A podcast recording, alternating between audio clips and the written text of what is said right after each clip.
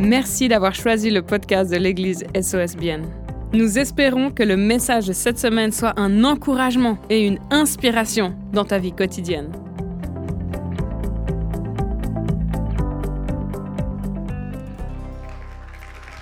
Du coup, c'est un privilège pour moi d'être là ce soir, de vous partager la parole que Dieu m'a mis à cœur et je remercie particulièrement Tim pour la confiance et de me laisser prêcher. Vous savez, ici, on a vraiment des leaders et des pasteurs d'exception et je tenais à remercier Pasteur Tim, ta femme, Pasteur Manu, les Vauchers aussi, pour tout le travail que vous faites pour cette église. On ne se rend pas compte hein, des fois de tout le travail qu'il y a derrière tout ça ici et puis je voulais profiter de l'occasion pour vous remercier et je pense qu'on peut les applaudir quand même une fois. Merci pour le boulot que vous faites, c'est super sympa. Et donc aujourd'hui, bah, je suis là pour euh, continuer sur la série qu'on est actuellement. Vous savez, c'est la présence de Dieu. Et il y a déjà eu deux super messages par Pasteur Tim qui parlaient comment on peut apprendre à connaître Dieu et puis des clés pratiques pour devenir encore plus conscient de, sa présence. Si vous ne les avez pas entendus, je vous invite à aller écouter les, les podcasts parce que c'est vraiment des messages tellement bons, tellement bons. C'est presque autant bon. Non, c'est même meilleur que ça. C'est meilleur qu'une pizza après une semaine de jeûne. Et ça vous parle, hein, ceux qui ont fait le jeûne, je vois, donc c'est très bien. C'est vraiment des messages importants et puis aussi qui, qui, complètent, en fait, en fait, qui mettent la base de ce que je vais dire ce soir. Donc si tout d'un coup il y a un truc, vous dites, oh, j'ai pas trop compris, peut-être aller écouter les deux messages d'avant, ça vous donnera un peu le, le, contexte. Mais dans ces deux messages, Pasteur Tim, il a aussi un peu abordé la question du pourquoi, en fait, euh, la présence de Dieu, elle est si importante, pourquoi c'est un thème si capital dans notre, euh, en tant qu'Église, en fait, parce qu'on est les seuls à offrir ça, quelque part, la présence de Dieu. C'est ce qui nous distingue. Et, j'avais envie de commencer avec ça parce que se poser la question du pourquoi c'est toujours important. On a besoin de connaître le sens. Moi, même quand j'étais petit, euh, J'étais pas un enfant très turbulent, hein. pour tout vous dire, j'étais plutôt sage. Euh, j'embêtais mes frères et sœurs qui étaient plus petits que moi, comme tout grand frère est censé le faire, ça c'est vrai. Mais, j'étais plutôt sage. Tant qu'on me disait pourquoi, j'avais besoin de comprendre pourquoi je n'osais pas faire ci, pourquoi il fallait que je fasse ça, euh, j'avais besoin d'y mettre du sens. Et et c'était comme ça partout, à l'école, etc. Et je me souviens d'un moment dans ma vie, bon là j'étais déjà plus enfant, j'étais déjà adulte, où, où ce pourquoi il m'a cruellement manqué. Je sais pas, est-ce que certains d'entre vous ont déjà fait ou entendu parler d'un camp Nico? Ah, il y en a quelques-uns. Euh, pour tous les autres qui n'ont jamais fait ou pas entendu parler de ça, je vous explique juste en deux mots ce que c'est. C'est un camp dont on n'a pas droit de parler du contenu, donc euh, je vais parler très courtement. Euh, parce que c'est un, camp qui, base, qui se base sur l'effet de surprise, puis l'idée, c'est un peu d'offrir un truc où, où tu apprends à te connaître, à développer ton caractère, etc. Donc c'est un camp un peu style mode survie à la chrétienne, je ne sais pas si tu vois le style. Et, je vois que certains ils rigolent parce qu'effectivement, Nathanaël et de survie, ça va pas du tout ensemble, on est bien d'accord. J'ai passé les pires, le pire week-end de ma vie là-bas, je pense, c'était vraiment rude. Et, notamment aussi, en, grande partie, pas juste parce que les conditions étaient difficiles, s'il y avait eu que ça, c'était déjà pas mal, mais en plus parce que j'ai pas vraiment compris le 90% des activités qui s'y faisaient et pourquoi on les faisait. Et ça, c'était vraiment, c'était rude pour moi de pas pouvoir y mettre du sens. D'ailleurs, encore aujourd'hui, j'ai de la peine à regarder Wonder vraiment dans les yeux parce qu'elle était à ce camp avec moi. Et ce camp, il a révélé deux, trois trucs honnêtement, je ne mettrais pas sur mon CV. Hein. C'était. C'était un peu la version Nat, euh, comme Spider-Man, la version noire. Euh, donc voilà, tout ça pour dire qu'en fait le pourquoi il est important pour moi, mais je pense qu'il est important pour nous tous ici de comprendre pourquoi on parle des thèmes, pourquoi on aborde ces questions-là et pourquoi la, présence de Dieu en fait, elle est importante pour nous ici. Et elle est importante pour nous ici parce que simplement quand Dieu il a créé ce monde, il n'avait pas le but de faire le monde comme il est maintenant. Le, plan de Dieu de base, c'était d'avoir un monde où on le connaissait, où on avait une relation d'intimité avec lui, où on était proche de Dieu. Ce n'était pas un monde où il était censé y avoir la guerre, la famine, des disputes, des divisions. Ce n'était pas un monde où on aurait dû souffrir de la maladie et de la mort.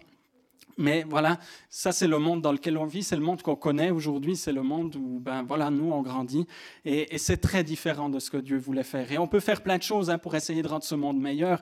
On peut s'engager pour différentes causes, s'engager dans différentes associations pour essayer de réduire ces écarts qui se sont créés au fil du temps. Mais ça va juste améliorer le monde un petit peu. Et en fait le monde, il n'a pas juste besoin d'être amélioré, il aurait besoin d'être transformé fondamentalement. Et il aurait besoin d'être transformé parce que en fait le mal qui habite ce monde, finalement, il est, dans le cœur de l'homme dès sa naissance. C'est pas Dieu qui crée l'injustice, c'est nous. En voulant profiter, on crée des injustices. C'est pas Dieu qui a voulu les famines, le réchauffement climatique, ces choses-là. C'est l'impact de l'être humain sur, le monde que Dieu avait créé. Et, c'est parce que c'est, en fait, il y a une racine de mal dans chacun d'entre nous.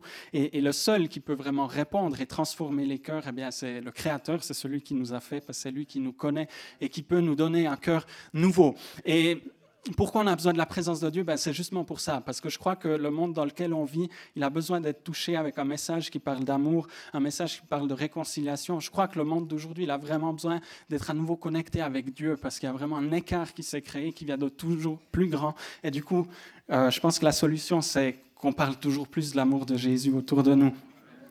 Et je voulais rentrer dans ce message avec cette idée-là euh, pour que vous compreniez bien le contexte dans lequel je vais, je vais parler. C'est important de se dire, ben voilà, Dieu, il a quelque chose à faire dans ce monde et il veut m'utiliser. Il veut, il veut faire quelque chose avec moi. Parce que c'est ce qu'il nous a demandé. Jésus, quand, avant, juste avant de remonter au ciel, il a dit Allez et faites de toutes les nations des disciples. Et c'est ça que ça veut dire.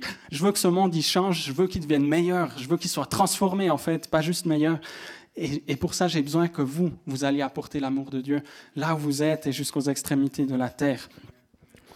Yes. Et pour ce message, eh bien, on va prendre l'histoire de Caleb. Ça va m'aider un peu à illustrer ce que je vais vous dire. Et, et le titre de mon message aujourd'hui, c'est Un esprit différent. Et on va lire ensemble dans Nombre 14, verset 24. C'est quand Dieu il parle de Caleb et qu'il utilise justement ce terme-là, un esprit différent. Mais mon serviteur, Caleb, a été animé d'un esprit différent. Il m'a obéi sans hésitation jusqu'au bout. Et c'est pourquoi je le ferai entrer dans le pays où il s'est déjà rendu et ses descendants en hériteront. Dieu dit de Caleb justement qu'il était animé d'un esprit différent. Et pourquoi dit-il cela? Je vais, je vais poser quelques pourquoi, hein. c'est un truc qui va revenir un peu. Pourquoi il a dit ça? Eh bien, je vais vous donner un peu le contexte. En fait, c'est dans cette situation-là, Caleb, avec onze autres personnes, était parti espionner le pays que Dieu voulait donner à Israël. Israël avait passé euh, de nombreuses années en esclavage en Égypte, et Dieu leur avait toujours dit, un jour, je vous donnerai un pays. Et là, ils arrivent, ils ont, ils ont été libérés de l'esclavage, ils arrivent devant ce pays, et là, ils décident d'envoyer douze personnes un peu explorer pour voir qu'est-ce qui, qu'est-ce qui s'en vient, en fait, parce qu'ils ne le connaissaient pas du tout, ce pays. Et sur les douze espions, il y en a dix qui reviennent en disant Ouais, c'est un bon pays, ça a l'air cool, il y a des bonnes choses, mais on n'entrera jamais, il y a des géants, il y a des villes fortifiées, honnêtement, on n'est pas fait pour la guerre. Il y en a dix qui disent ça. Il y en a deux, Josué et euh, Caleb, justement, qui, eux, sont pas d'avis. Ils disent euh, Non, on peut faire quelque chose, et on va lire la réponse qu'ils donnent, en fait, au peuple. Josué, fils de Noun, et Caleb, fils de Yefouné, qui faisaient partie de ceux qui avaient exploré le pays, déchirèrent leurs vêtements. Ça, c'est un truc qui se faisait communément quand on était vraiment très fâché contre quelque chose. On le fait plus aujourd'hui, mais, mais à l'époque, c'était un peu une mode comme ça. Ah, je suis fâché, crac. Euh, bref, on va revenir au texte. Euh, et donc eux, ils disent à la communauté d'Israël, le pays que nous avons parcouru exploré est un excellent pays. Si l'Éternel nous est favorable, il nous y mènera et il nous donnera ce pays ruisselant de lait et de miel. Seulement ne vous révoltez pas contre l'Éternel et n'ayez pas peur des gens de ce pays, car nous n'en ferons qu'une bouchée. Leur ombre protectrice s'est éloignée d'eux, tandis que l'Éternel est avec nous. Ne les craignez donc pas. Nombre 14, 6 à 9. Malheureusement, pour ceux qui connaissent l'histoire, vous savez que le peuple israélien, à la majorité, c'est-à-dire aux dix espions euh, qui disaient du négatif, comme quoi la majorité n'a pas toujours raison, contrairement à ce qu'on pourrait croire. Et, du coup, ben, Dieu, il est en colère parce que, comme le texte le dit, c'était en fait un synonyme de révolte. Hein, ce qu'ils avaient fait, ils s'étaient révoltés contre Dieu en, en ne suivant pas ce qu'il leur avait demandé et promis. Et donc, du coup, euh, ils sont renvoyés en fait dans le désert pendant 40 ans jusqu'à ce que cette génération qui était rebelle, elle meure.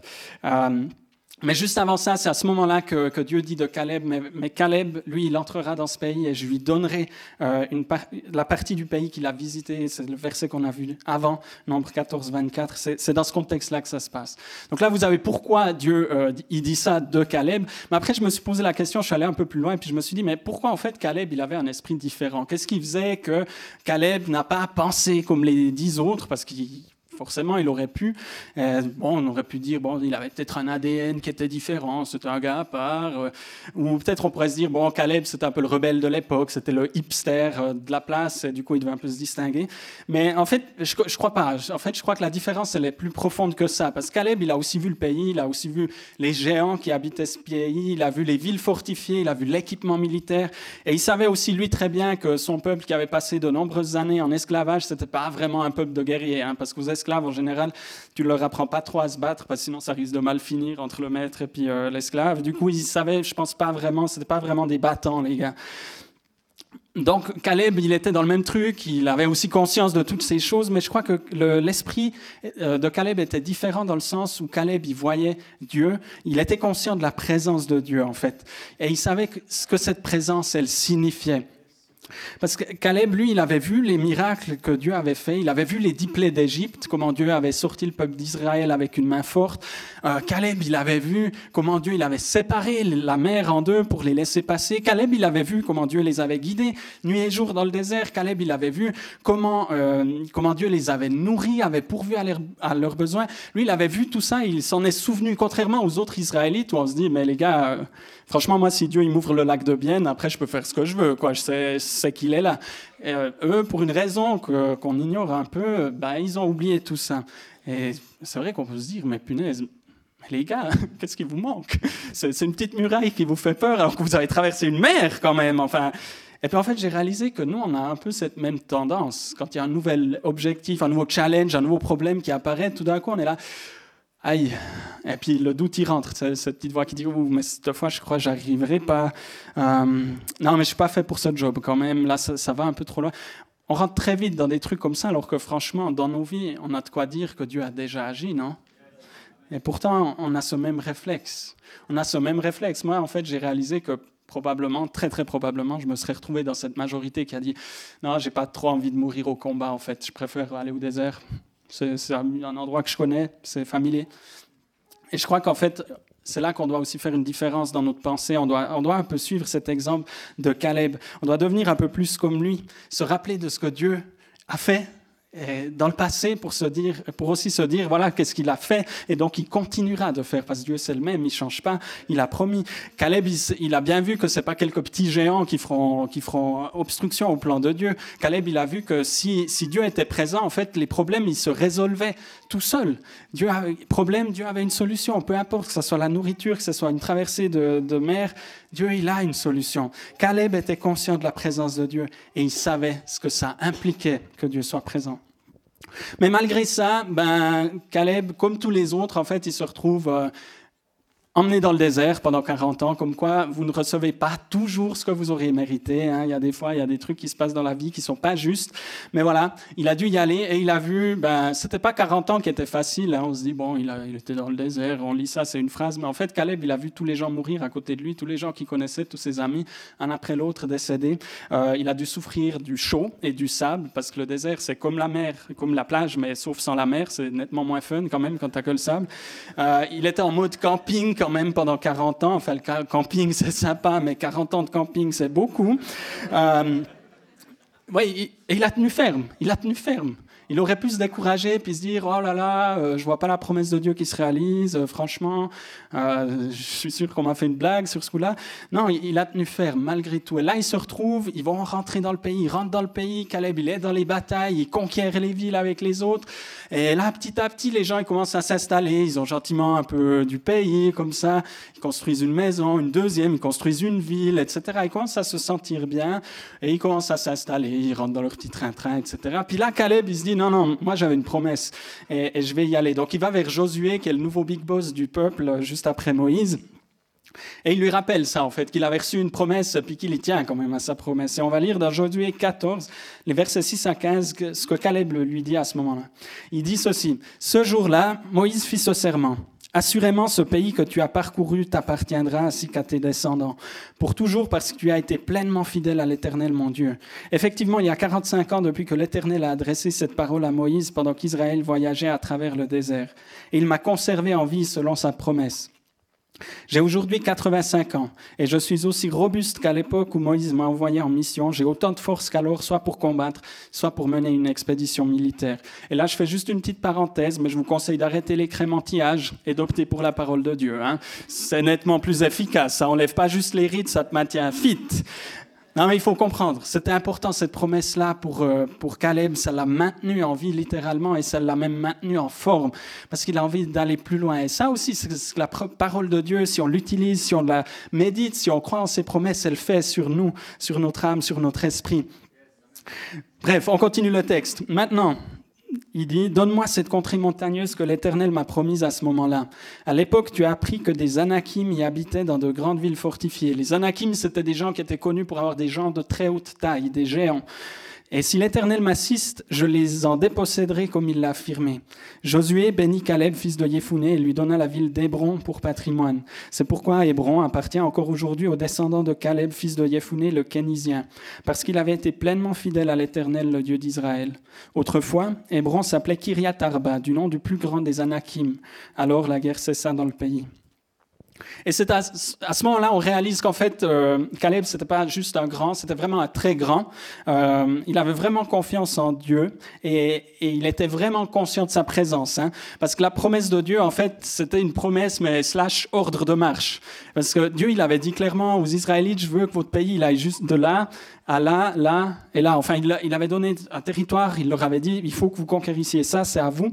Et, et le territoire que, dont on parle là, en fait, il fait partie de ça. Donc c'était une promesse, mais en même temps, euh, il fallait quand même y aller. Hein. C'est pas une promesse qui tombait du ciel, juste comme ça. Il a quand même dû aller se battre. Et, si on regarde, en fait, la, la région qu'il a à conquérir, c'est pas la plus simple. Hein. Jusqu'à maintenant, Israël, il s'était plutôt battu dans les plaines. Là, on se retrouve dans un truc de montagne.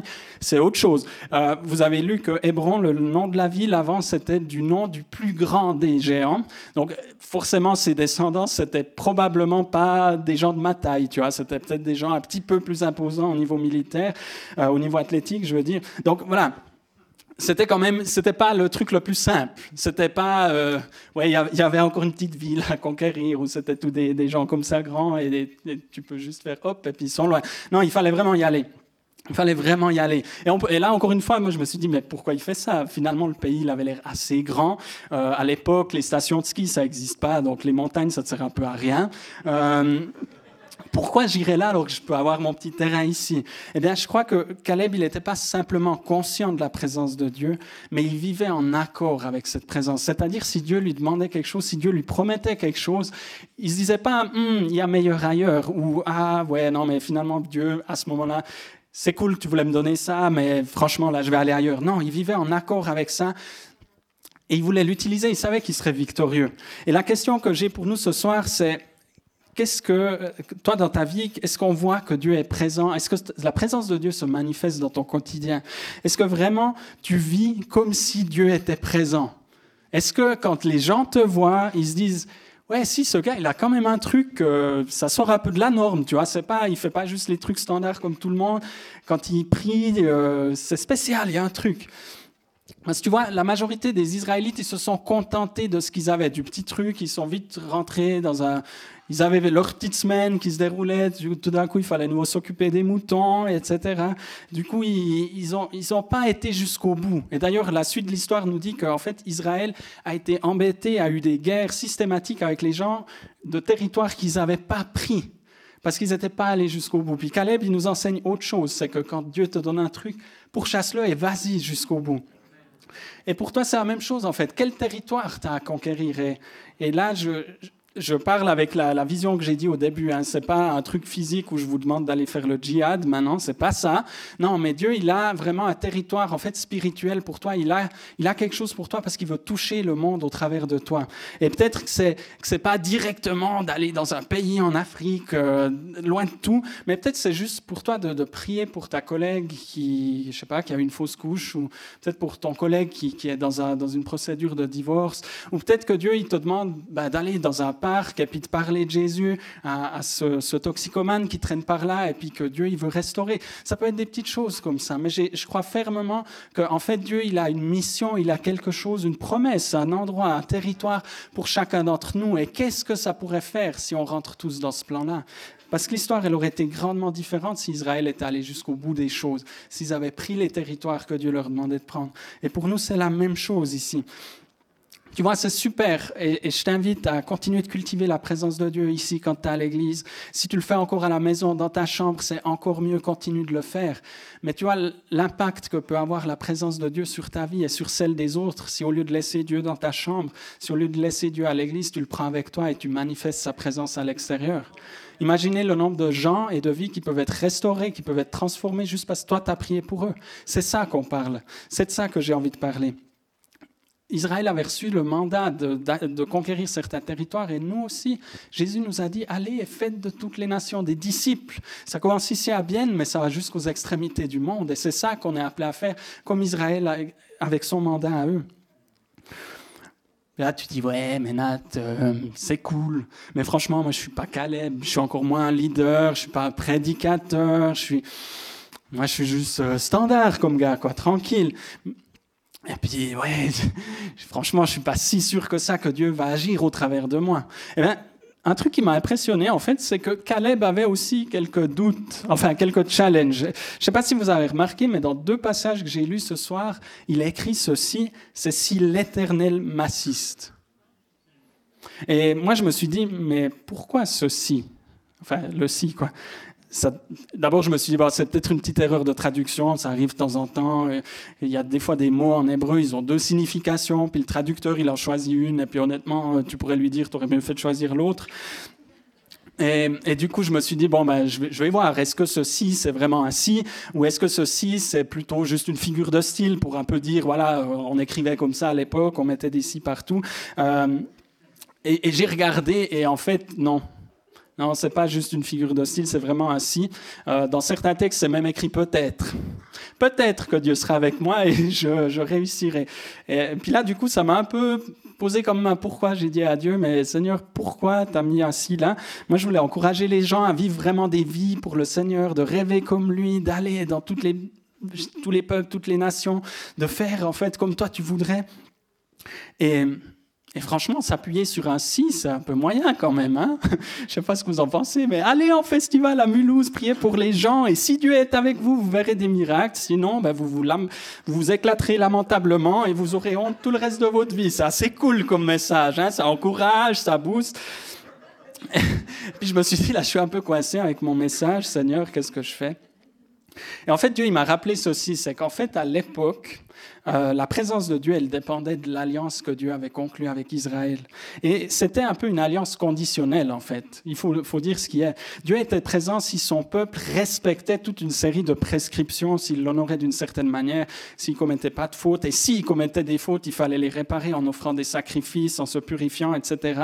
Et à ce moment-là, Dieu était présent. Et c'est pour ça qu'en fait, il y a des doutes dans ces, dans ces textes-là, parce que c'est vrai qu'il devait toujours voir Dieu, est-ce qu'on est en paix? Est-ce que vraiment on est potes aujourd'hui? Enfin, est-ce qu'on est en bonne connexion? Est-ce que tu, vas m'accompagner si je viens?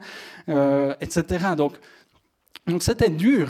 Mais bonne nouvelle, parce que non, le message va pas se finir là sur une, sur une note aussi rude. Nous, en fait, on n'a plus besoin de douter. Ça, c'est vraiment une bonne nouvelle. Amen. Parce que notre alliance, en fait, elle est meilleure, elle est établie sur de meilleures promesses, et pas sur notre performance, mais sur celle de Jésus à la croix. Et ça, c'est tellement important parce que ça change tout. On n'a plus besoin de dire si l'Éternel est avec nous, parce qu'on peut se baser sur quelque chose de plus solide. Hébreu 8 au verset 6 nous dit ceci, mais en réalité, Jésus possède un service bien supérieur. Et ce, d'autant plus qu'il est le médiateur d'une alliance fondée sur de meilleures promesses. Et cette alliance, comme je l'ai dit, elle n'est pas établie en fonction de nous, elle est établie en fait sur le sacrifice de Jésus. Hébreu 10, les versets 19 à 20 nous dit, Ainsi donc, mes frères, nous avons une pleine liberté pour entrer dans le lieu très saint grâce au sang du sacrifice de Jésus. Il nous en a ouvert le chemin, un chemin nouveau et vivant à travers le rideau du sanctuaire, c'est-à-dire son propre corps. Et le lieu très saint dont il est question dans ce, ce verset, c'est en fait le lieu où résidait la présence de Dieu. Comme je l'ai dit avant, le peuple d'Israël, il avait une alliance qui était basée sur le donnant-donnant, où quand on péchait ou quand on faisait quelque chose qui plaisait pas à Dieu, il y avait toute une cérémonie où on devait se purifier, offrir des sacrifices pour réparer la faute. Et même là, même dans ces cas-là, en fait, l'accès à la présence de Dieu était réservé juste à, à une élite, à un prêtre qui pouvait rentrer une fois par année. Et là, on voit que dans ce verset-là, en fait, le chemin nous est ouvert à cette présence de Dieu. Parce que Jésus, en fait, il est venu sur cette terre. Dieu, il a envoyé son propre Fils sur cette terre pour en fait enlever tout ce qui nous séparait de Dieu, pour enlever nos fautes et pour nous libérer l'accès à la présence de Dieu. La Bible dit que quand Jésus est mort sur la croix, ce rideau qui séparait le lieu très saint du reste du monde, qui séparait la présence de Dieu du reste du monde, il a été déchiré.